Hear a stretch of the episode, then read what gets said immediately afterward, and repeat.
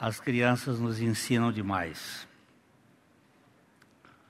Há umas duas semanas o meu neto esteve aqui e nós estávamos conversando sobre um problema de oração. Ele tem quatro anos e dois meses. E tinha um problema, estava surgindo e a a minha filha disse para ele assim na hora do banho: Nós precisamos orar sobre esse assunto. E ele disse: Então, feche os seus olhos, mamãe. Vamos orar. E aí ele orou, fez a oração. E disse: Papai do céu, resolve essa questão. Outro dia, minha filha, nós saímos para ir comprar um tênis para ele. Aí a minha filha estava me contando a história e disse: A gente tem que orar todo dia, né, Pepe, sobre, sobre esse assunto. Todo dia, né, Pepe? Ele disse: Todo dia por quê? Ele disse: Minha filha, para que ele já deu a teologia. Ele acabou de mostrar aqui que o assunto é esse. Quando você entrega. Mas todo dia por quê? Nós precisamos saber que a gente tem a luta na oração, e a oração existe exatamente porque é, nós estamos aí num, num processo. Deus fala conosco pela Sua palavra, nós falamos com Ele, mas nós temos que orar até entregar. Uma vez entregue, nós vamos agradecer e louvar a Deus por aquilo que Ele faz. Agora, nos dias 30 e 31, vai acontecer aqui no nosso meio é, uma conferência da Fé Reformada com o Dr. Wilson Porter, é um homem de Deus, mora em Araraquara, é um pastor bem afinado com as verdades da palavra de Deus, e nós vamos estar aqui participando, como a nossa igreja, temos uns assuntos pertinentes sobre a questão da adoração, da oração. Será que minha oração muda Deus? Será que quando eu oro, Deus muda? Ou Deus vai mudar a minha oração para que eu ore segundo a Sua vontade e a coisa aconteça? De modo que eu gostaria é, de incentivar a você para estar neste encontro. Eu sei que tem um custo é, e vai haver alguém ali fazendo a inscrição no final. E se você não puder ah, cobrir esse custo, que eu acho que é 50 reais, porque tem as despesas que vai trazê-lo e outras coisas mais. Mas se você não puder, você conversa com o Leandro, o pessoal que vai estar lá, e eles vão dar algumas informações. É, alguém me falou assim, mas por que, que a gente bate palma na igreja? Você não acha que isso é mexer com, com egos? Bem, se, se a gente bate palmas para egos, é mexer com egos. Mas eu queria só que você me pusesse aí na frente o Salmo 47, versículo 1. O que, que significa esse, esses aplausos? O que, que representa esses aplausos? A palavra de Deus diz assim, ó: Batei palmas, todos os povos, celebrai a Deus com vozes de júbilo. Ah, tem as, uma série de lugares até que ele fala que as árvores batem palmas, os rios batem palmas. Eu nunca vi um rio bater palma. Até que na árvore, quando as duas folhas que são chamadas de palmas de palmeiras, a gente vê elas batendo palma, mas bate. Bate. E há um ruído no, no universo você sabe que o céu é um lugar muito barulhento. porque só houve meia hora de silêncio. E segundo alguns intérpretes bíblicos, as mulheres não tinham chegado ainda lá. Se tivesse chegado, não ia ter nem uma meia hora de silêncio. Mas é um, é um lugar que tem, tem, tem vozes e tem emoção, tem. E nós estamos tributando tudo a Deus, porque é dele e por meio dele e para ele que são todas as coisas. Glória, pois, a ele eternamente. Amém.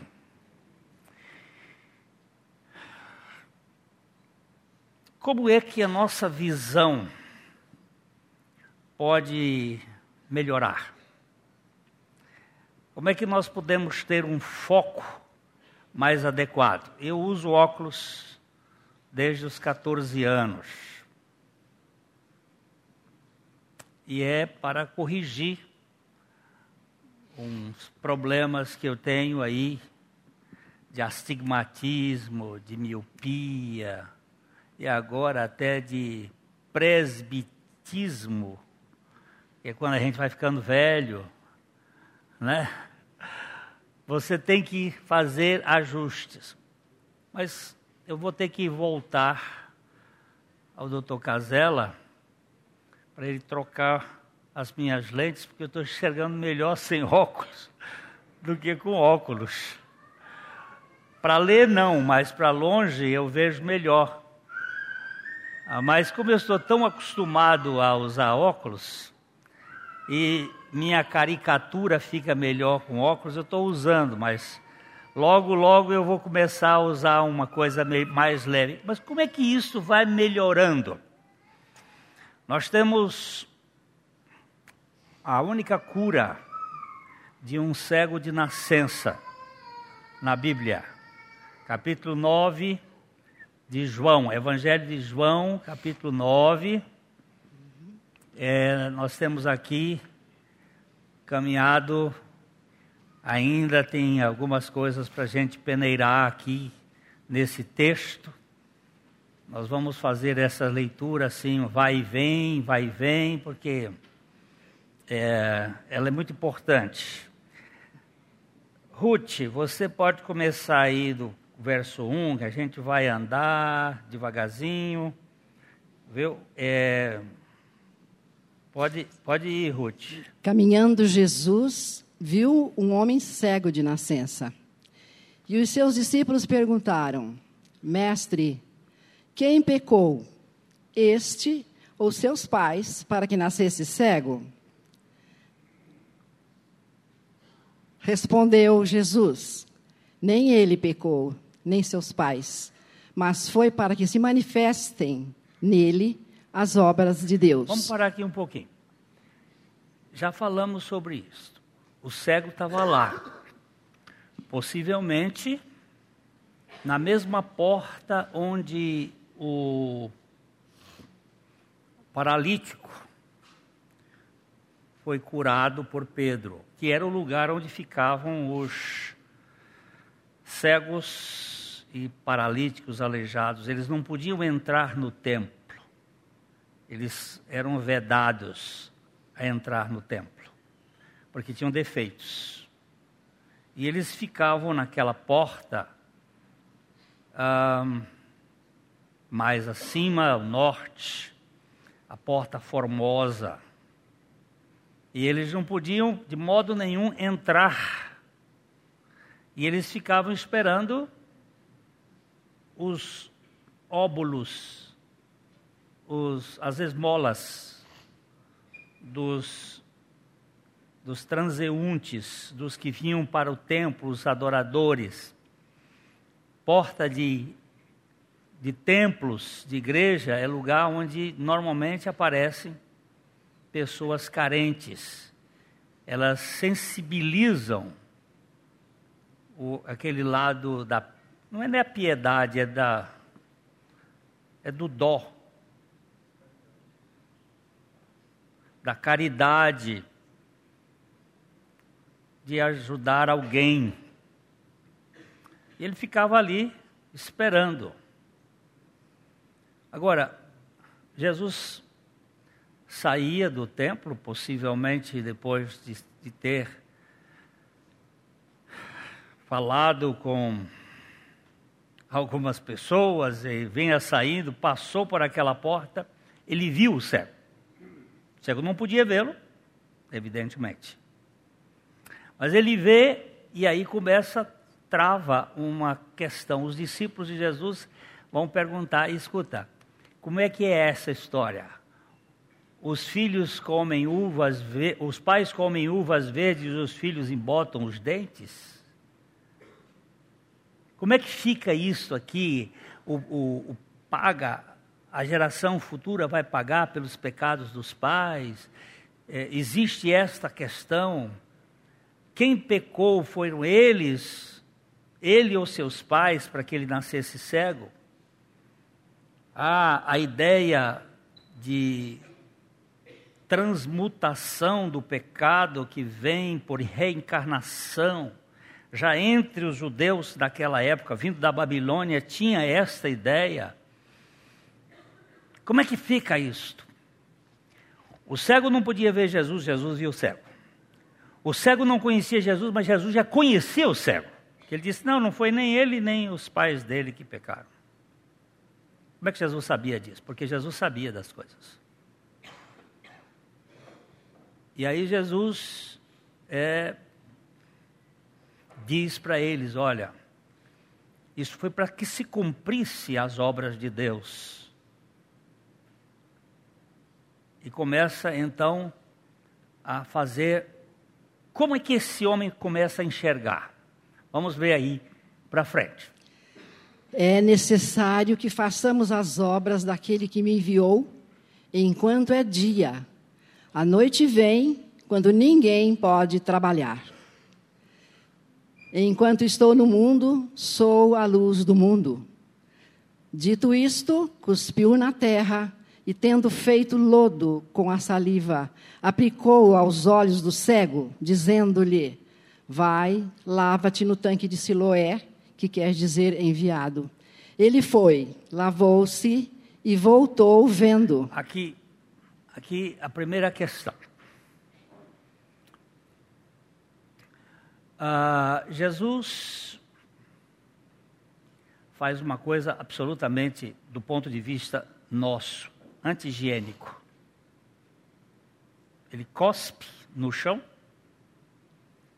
faz um lodo, nós falamos isso aqui da outra vez, o hálito divino e o barro. O hálito puro de Deus encarnado. O Deus que deu um beijo num boneco e fez ele viver. Agora ele põe a saliva dele na terra e passa no olho daquele e manda, vai até Siloé, que quer dizer enviado. Este tanque de Siloé ficava na região sul de Jerusalém, bem cá embaixo, região sul. Mais ou menos um quilômetro e meio a dois quilômetros do ponto da porta onde Jesus falou e manda o cego ir. E aí começa a questão da fé. Porque como é que vem a fé? A fé vem pelo ouvir e ouvir a palavra de Deus. De alguma maneira, o Espírito Santo tocou naquele cego. Porque ali passava gente de tudo quanto é tipo.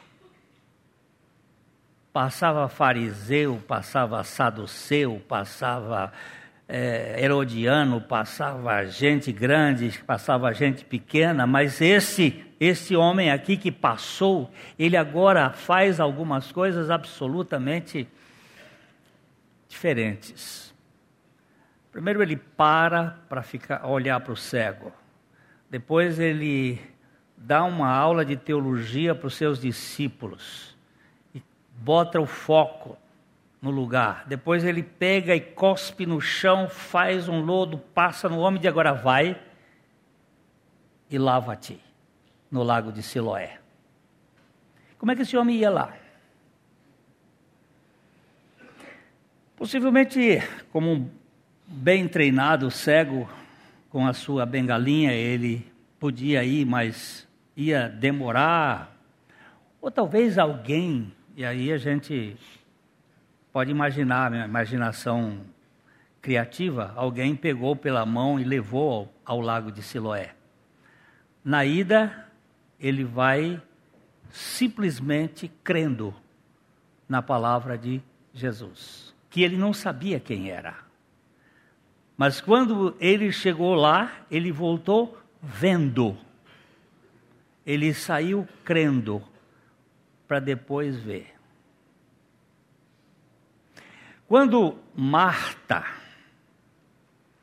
interpelou Jesus para não tocar no assunto do irmão dela que tinha morrido, que já fazia quatro dias, Jesus disse assim: tire a pedra. Lázaro estava lá sepultado há quatro dias, cheirando mal. E Jesus disse: tira a pedra. E Marta disse: Senhor, já é de quatro dias. Para um judeu, até três dias a gente podia pensar numa ressurreição, mas de quatro dias não dá mais. E Jesus diz assim: Marta, eu não te hei dito que se creres, verás a glória de Deus? Não é se vires, crerás, mas se creres, verás. Ele coloca a fé antes da visão. Primeiro você crê, depois você vai ver. O moço, é, para mim, para minha imaginação, aquele cego, ou com a sua bengalinha, indo em direção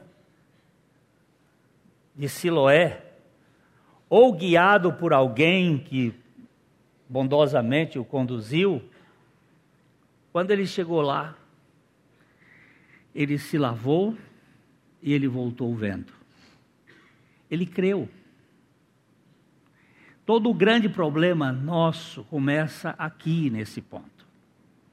Nós vamos dar uma olhadinha num episódio acontecido no Velho Testamento, no livro de 2 Reis, no capítulo 5.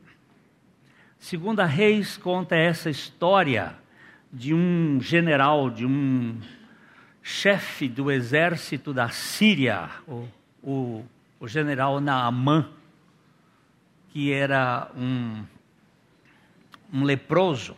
Nós vamos verificar essa história, que ela, é, ela é interessante, né? Por favor, Ruth, vai. Naamã, comandante do exército do rei da Síria, era grande homem diante do seu senhor e de muito conceito, porque por ele o senhor dera a vitória à Síria. Era ele herói de guerra, porém leproso. A, ah, a, a Bíblia tem um negócio de uns porém, né? Ele era um homem importante, era um general heleno, ele era um homem do, do coração do rei da Síria, homem ilustre, né? porém era leproso. Já deixa ali uma, uma pecha, né? Saíram tropas da Síria e da terra de Israel, levaram cativa uma menina que ficou ao serviço da mulher de Naamã. Essa, que, que essa menina. O, o, a Síria e Israel viviam em guerra. Você sabe quando começou essa guerra? No tempo de Labão com Jacó.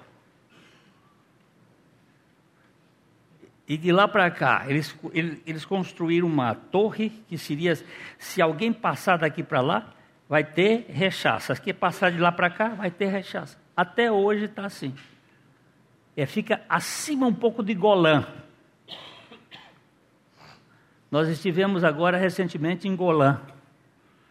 No dia anterior, no dia anterior, eles tinham jogado mísseis só que os mísseis são detectados na hora que eles são lançados.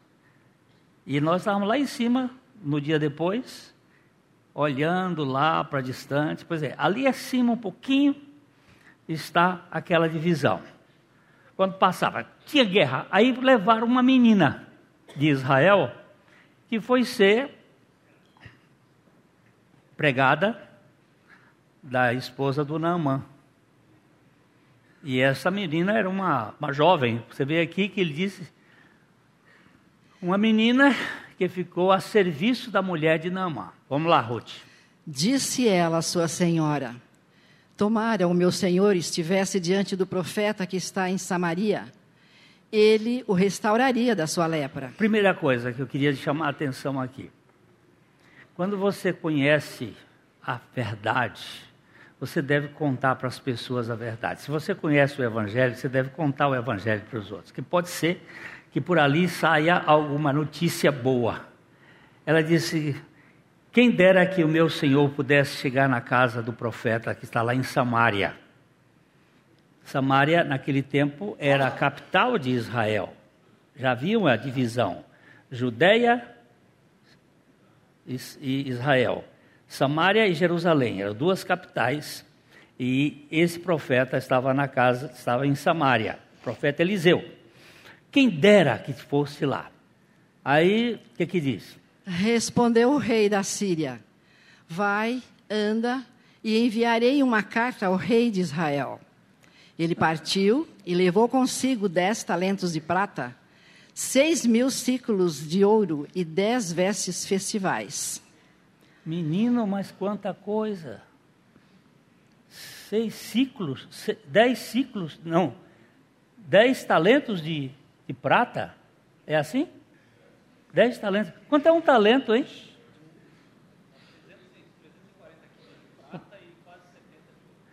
340 quilos de prata e quase 70 de ouro. Quanto é que está o custo de uma, um grama de ouro? Quem é, quem é bom matemática? Quem é, quem? Cento e poucos, quanto? Cento, 190 vezes, vezes 70 quilos. Ixi. Hein? Isso para atualizar hoje. Era dinheiro para valer. Além disso, quantas roupas de. Dez roupas de festa tudo aquilo muitas vezes bordado a ouro, coisa. 3 milhões, 13 bilhões, mil, 13 milhões em ouro. Olha aí. É só isso. Só em ouro. Fora a prata. Ele levou um, um arsenal ali de riquezas para.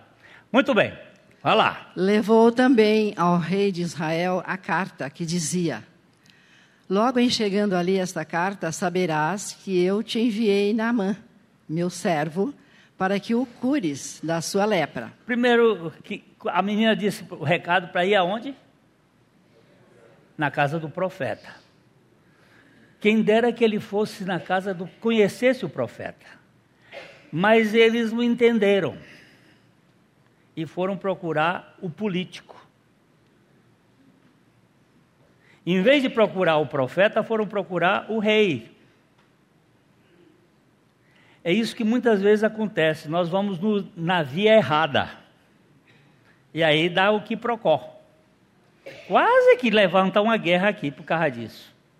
Por esses equívocos. Olha, nós precisamos orar pelos nossos dirigentes, nós precisamos orar pelo presidente. Hoje eu recebi uma, uma, um pedido de oração pelo nosso Delagnol está sendo ameaçado, a família dele está sendo ameaçada, os pais dele, que nada tem a ver com isto, estão sendo ameaçados, precisa de guarda, porque nós estamos vivendo num país realmente dominado por uma facção de criminosos.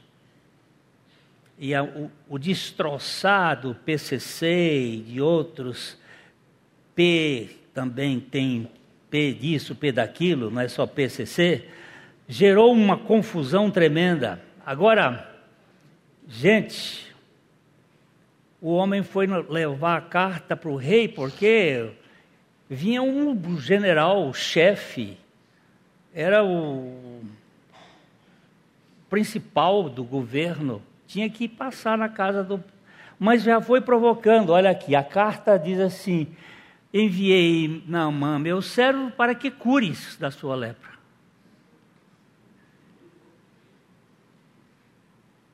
Ele não tinha competência para curar, mas já vai, vai provocar. Aí como é que vai? Tendo lido o rei de Israel a carta, rasgou as suas vestes e disse: Acaso sou Deus com poder de tirar a vida ou dá-la, para que este envie a mim um homem para eu curá-lo da sua lepra? Notai, pois, e vede que procura um pretexto para romper comigo. Eles tinham feito um acordo, estava tudo mais ou menos, agora é esse cara está fazendo isso, sabe por quê? Porque ele quer romper o acordo. Hum? E manda um leproso para cá, para eu curar esse leproso. Criando problema. Agora, ouvindo. Ouvindo, porém, Eliseu, homem de Deus, que o rei de Israel rasgara as suas vestes, mandou dizer ao rei: por que rasgaste as tuas vestes? Deixa ouvir a mim, e saberá que há um profeta em Israel. Uau! Que negócio é esse? Você rasgou a roupa? Toda vez que um rei rasgava, aquilo era um, um ato de extrema indignação. Ele disse assim: Mas o problema não é com você, seu rei, o problema é comigo. E eu sou o profeta que Deus vai falar e vai fazer. Eu dependo dele. E você vai ver o caráter desse profeta. Você vai ver o caráter desse profeta. Aparentemente aqui parece uma presunção.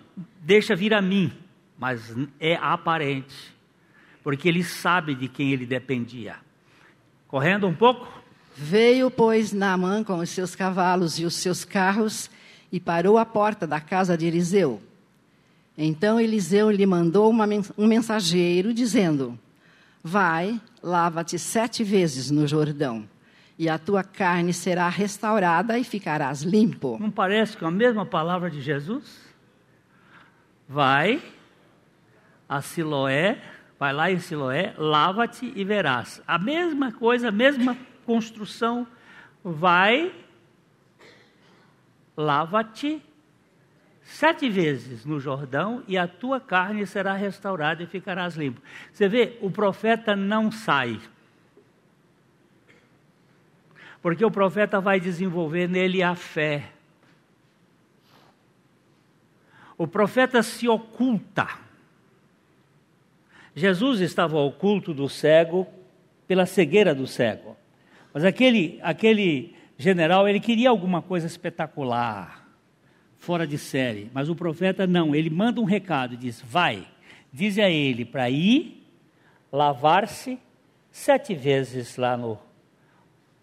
O cara fica, olha como é que acontece, olha só.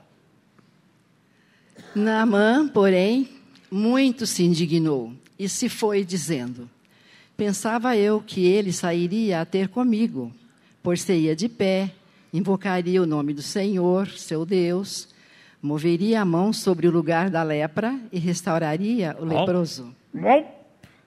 Eu estou pensando que ele. Eu sou o general, eu sou o general Naamã. Você sabe quem Você sabe com quem está falando? Eu só estou leproso, mas eu sou o general Naamã, que dei vitórias ao rei da Síria. Sabe aquele rei que vocês fizeram um acordo? Eu sou o general Naamã. Você tinha que chegar perante mim e ficar de pé, ou fazer continência.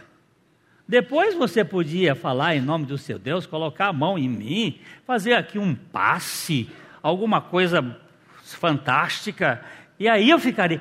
Me manda lavar do Rio Jordão. Aí, você quer ver como é o que ele vai dizer? Não são, porventura, Abana e Farfar, rios de Damasco, melhores do que todas as águas de Israel? Não poderia eu lavar-me neles e ficar limpo? E voltou-se e se foi com indignação. Ah, e voltou-se e foi embora. Não é o Farfá, não é o Abana, rios muito maiores, muito melhores do que esse riachozinho de, de Jordão. Que história é essa?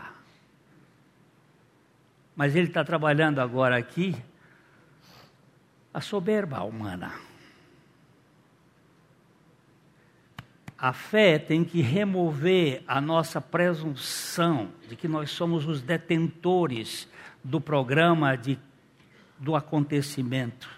estava removendo aquelas, aqueles conceitos. Mas ele se indignou e foi-se, voltou, foi embora. Mas. Então se chegaram a ele os seus oficiais e lhe disseram: Meu pai, se te houvesse dito o problema, alguma coisa difícil, se tivesse dito, dito o profeta alguma coisa difícil, acaso não o farias? Quanto mais, já que apenas te disse: lava-te e ficarás limpo. Se fosse uma coisa difícil, você não faria. Ah, é essa coisa que a gente faz. Na religião é assim: bota, tem que rodar sete vezes a cidade e Deus vai resolver. Aí o seu povo sai. Roda, roda, roda, roda, roda. Mas se é para crer, mas é tão simples assim, tomar um banhozinho. Tô... O que, que o profeta está dizendo? Vai tomar banho. Vai tomar um banho nesse riacho. E ele roda, roda. Se ele tivesse mandado, o senhor não iria. Ele só mandou, vai, levanta e fica, ficarás limpo. Então desceu e mergulhou no Jordão sete vezes, consoante a palavra do homem de Deus, e a sua carne se tornou como a carne de uma criança e ficou limpo. Nem precisou botar botox. A carne ficou como carne de criança. Mas eu, eu gosto desse verbo aqui. Quer ver?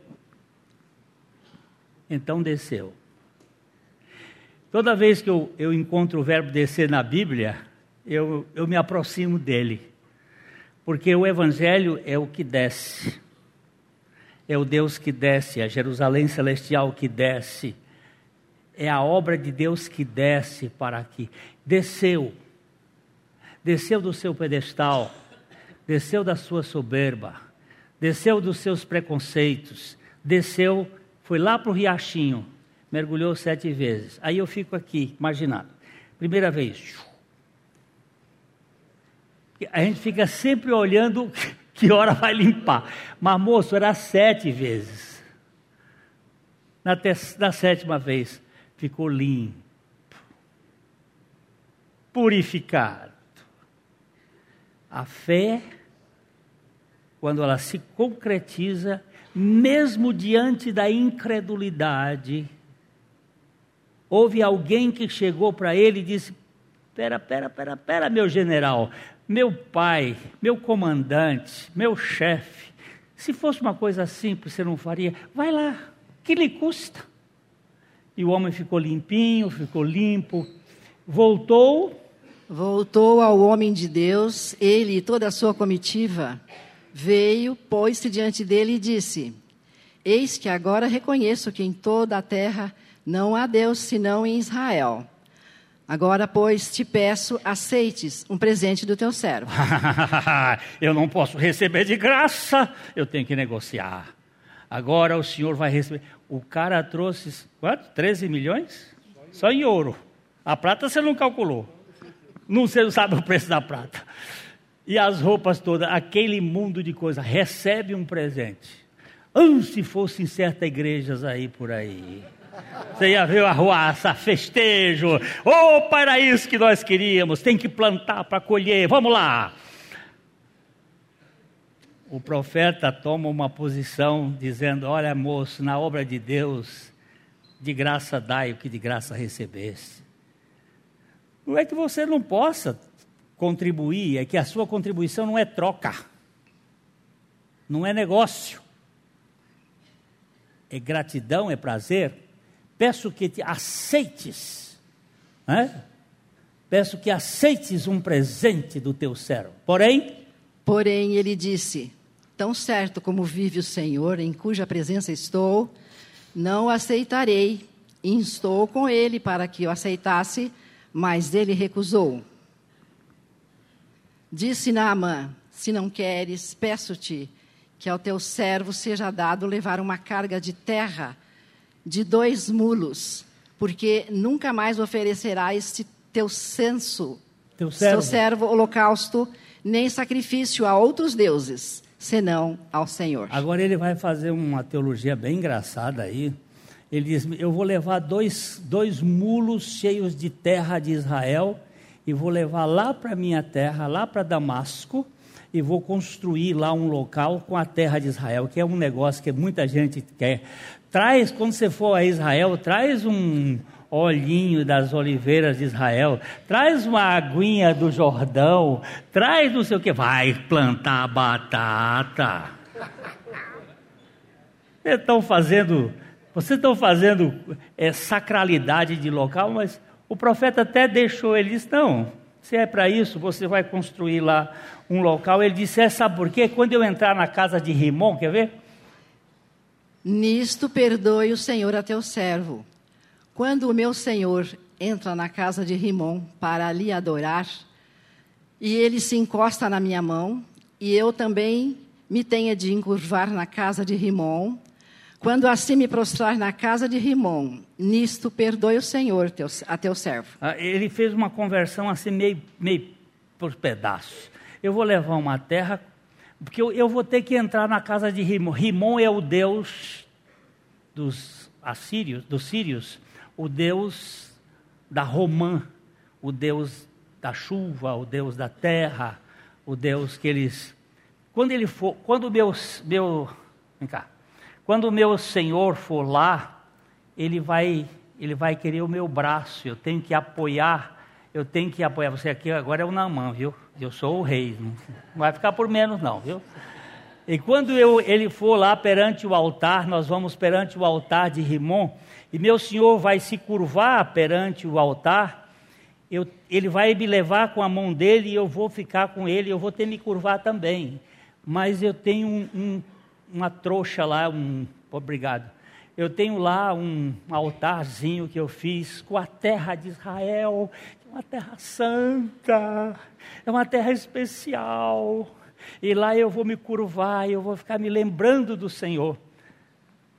O profeta diz: Ah, tá bom, é isso que você está, pode levar, mas você não me corrompe. Você não vai me comprar minha alma com o seu dinheiro ou com sua, porque as bênçãos de Deus são inegociáveis. Nós não vamos ler todo o texto aqui, senão a gente vai pegar muita coisa, mas eu queria chamar a atenção.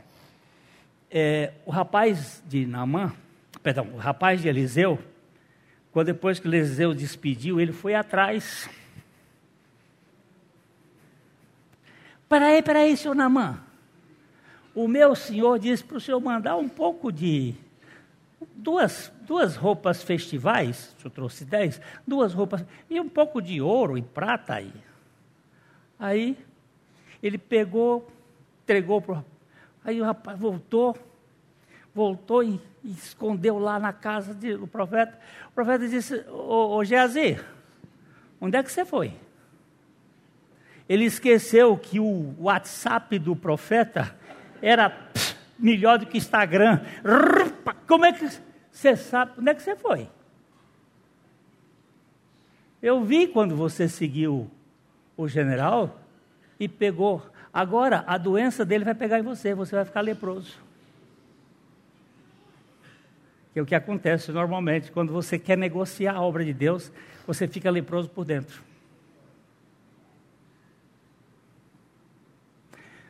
Essa história eu só quis focar pelo lado de que, da mesma maneira que Jesus mandou lavar no tanque de Siloé, o cego obedeceu. O Naamã resistiu, mas depois voltou atrás. E se for o caso, na sua vida, quando o Senhor lhe der uma ordem, você tiver alguma resistência, lembre-se que é melhor crer do que resistir à palavra de Deus. Creia no que ele diz. Voltando ao, ao texto de, João capítulo 9, é, o moço voltou vendo. Ele foi cego e voltou vendo. Vamos ver o versos 9 e o capítulo 9, versos 10 e 11. João 9, 10 e 11. Perguntaram-lhe, pois, como te foram abertos os olhos? Respondeu ele: O homem chamado Jesus fez lodo, untou-me os olhos e disse-me: Vai ao tanque de Siloé e lava-te. Então fui, lavei-me e estou vendo. Ele foi cego e voltou vendo. E quando ele viu pela primeira vez, ele viu um homem chamado Jesus. Ele vê o homem. Ele diz: O homem chamado Jesus fez lodo, untou nos meus olhos, mandou que eu fosse lavar, eu lavei e voltei vendo. Tudo, tudo muito simples e muito concreto. A fé objetiva que vai se realizando. Primeira coisa que ele vê, que vê que Jesus é um homem. O Deus que se encarna é um homem. É o homem, o filho do homem, que lá na frente Jesus vai se revelar a ele. Começou a focar a visão. Tirou a segreira física, começa a focar a visão. Versículo 17. Logo a seguir, ele vê que este Jesus, homem, é um profeta. De novo perguntaram ao cego: Que dizes tu a respeito dele, visto que te abriu os olhos? Que é profeta? Respondeu ele. Que é profeta. Ele vê Jesus como homem, depois vê Jesus como profeta. Você sabe que a mulher samaritana também viu Jesus como profeta. Quando Jesus disse: Tu tinhas, tu tiveste cinco maridos, e o que agora tens não é teu marido. Ela disse: Vejo que tu és profeta. Porque profeta sempre aparece numa hora de crise. Os profetas, eles não aparecem quando tudo está bom. Eles aparecem quando as coisas não estão bem porque eles vêm falar da parte do Senhor de como restaurar o caminho. E aqui ele disse: Este é profeta. Que os fariseus estavam dizendo: Diz-nos tu a respeito, visto que te abriu, quem é ele? Quem é esse cara? Que é profeta, respondeu ele.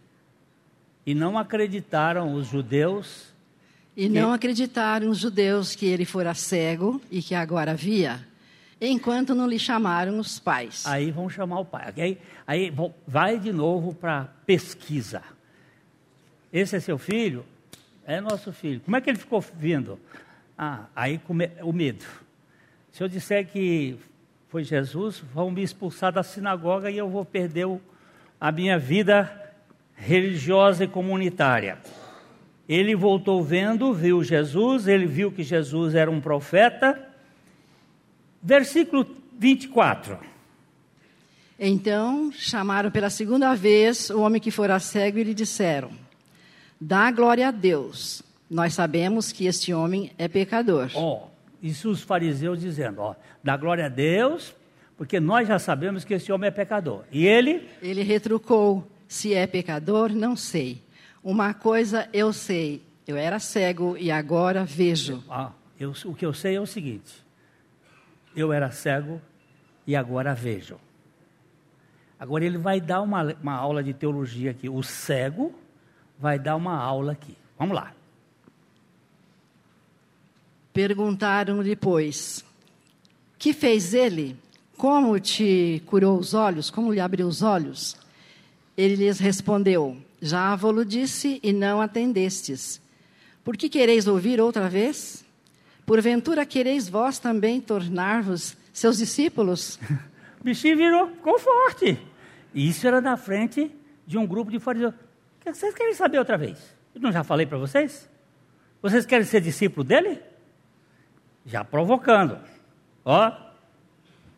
Continua, Ruth. Então o injuriaram e lhe disseram: Discípulo dele és tu, mas nós somos discípulos de Moisés. Depois nós vamos tratar isso num outro dia, quando ele diz, nós somos discípulos. Mentira, que nunca foram discípulos de Moisés. Se tivesse sido discípulo de Moisés, iriam entender exatamente. Mas vamos lá. Sabemos que Deus falou a Moisés, mas este nem sabemos de onde é. Respondeu-lhes o homem: Nisto é de estranhar que não, vós não sabeis de onde ele é, e contudo me abriu os olhos. Agora já não disse, disse-lhes o cego, porque ele já não era mais cego. Mas ele é o homem, tanto quanto Jesus. Ele teve a visão restaurada e teve a vida restaurada. Já não é mais o ceguinho. Ele agora é o homem. Restauração da identidade. Vamos lá? Sabemos que Deus não atende a pecadores. Mas, pelo contrário, se alguém teme a Deus e pratica a sua vontade, a este atende. Desde que há mundo, jamais se ouviu que alguém tenha aberto os olhos a um cego de nascença. Se este homem não fosse de Deus, nada poderia ter feito. Uau! Agora veja bem: Deus não atende a pecadores. Aí tem um mundo de, de explicações, que isso aí era um conceito da época. Mas você sabe que Deus não atende a pecadores? De fato, Deus não atende a pecadores? Deus só atende ao pecador através daquele que é sem pecado. Ele só atende a pecadores através de Jesus. Aquele homem teve revelação, e Deus não atende a pecadores. Se eu guardar no meu coração, Salmo 66, Salmo 66, 18, 19, 20. Se eu retiver no meu coração a iniquidade, o Senhor não me ouvirá. Olha lá. Se eu no coração contemplara a vaidade, o Senhor não me teria ouvido. Entretanto, Deus me tem ouvido e me tem atendido à voz da oração. Bendito seja Deus, que não me rejeita a oração, nem aparta de mim a sua graça. Por que, que, ele, por que, que ele não me rejeita a oração? Porque ele não aparta de mim a sua graça. E quem é que veio cheio de graça e de verdade? Jesus. E por que, que Deus me ouve? Por causa de Jesus. Por que, que nós terminamos toda a oração em nome de Jesus, porque é em nome de Jesus que ele nos ouve. Esse ceguinho aqui tinha visão revelada. Ele agora teve uma visão de homem e do homem da dimensão de Cristo, que ele só pode ser ouvido por meio daquele que não tem pecado. Vê claramente, vamos voltar lá para o texto que já estou acabando. Ele diz assim: ele viu que este homem Jesus era um profeta e era sem pecado. E que esse profeta sem pecado vinha de Deus. Verso 33. Verso 9 e 33. Se este homem não fosse de Deus, nada poderia ter feito. Ele diz que Deus não atende a pecadores. Ele viu que Jesus era sem pecado. E ele diz que este homem era, vinha da parte de Deus. Mas eles retrucaram. Tu és nascido todo em pecado e nos ensinas a nós? E o expulsaram. Ele foi excluído da igreja. Sabe por que, ele foi excluído da igreja? Porque ele confessou a verdade.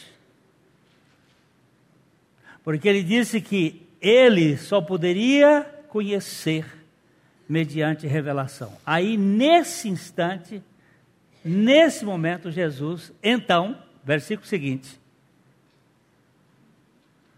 Pode subir. Ouvindo isso. Ouvindo Jesus que o tinham expulsado, encontrando-o, lhe perguntou: Crês tu no filho do homem? A pergunta que Jesus faz: Crês tu no filho do homem? É a pergunta, a resposta dele. E respondeu e disse: Quem é, Senhor, para que eu nele creia? E Jesus lhe disse: já o tens visto e é o que fala contigo. Então afirmou ele: Creio, Senhor. E o adorou. Ah. Ele escutou a voz de Jesus e obedeceu. Fé. Ele voltou vendo relacionamento. Conheceu o homem. Conheceu que esse homem era um profeta. Conheceu que este profeta era sem pecado. Portanto, vinha da parte de Deus. E agora ele está pronto para ter a revelação de quem é o filho do homem. É aquele que vai para a cruz para libertar a gente da nossa história de cegueira. Ele vem para nos tirar do império das trevas e transportar para o reino do seu amor. Ele vem para nos remover da nossa cegueira espiritual e nos dar a visão das coisas celestiais, para que nós encaremos o que é de fato verdadeiro, porque nós vivemos aqui num mundo que as coisas não nos satisfazem. E aí nós vemos alguns dentre os fariseus, ó, prosseguiu, eu vim a este mundo para juízo, não, eu vim a este mundo para juízo a fim de que os que não veem vejam e os que veem se tornem cegos. Mas esse é um assunto para mais adiante. Aqui nós terminamos. Como é que o foco da visão aparece? Pela fé. Porque a fé é o firme fundamento das coisas que se esperam e a convicção dos fatos que não se veem. Não atentando nós nas coisas que se veem, mas das que se não veem, porque as que se veem são temporais e as que se não veem são eternas. Jesus deu visão a física e deu visão espiritual ao cego. Eu louvo ao Senhor porque ele continua o mesmo. Ele nunca mudou. E ele pode lhe dar visão hoje, nesta noite. Você sair dos seus preconceitos, das suas ideias raquíticas e você olhar para o Senhor que morreu naquela cruz para levar os seus pecados, para purificar, para purificar as nossas vidas e nos dar da sua própria vida e sermos ah, filhos de Deus, não por, porque pertenço a uma igreja, mas porque pertenço à família do Senhor.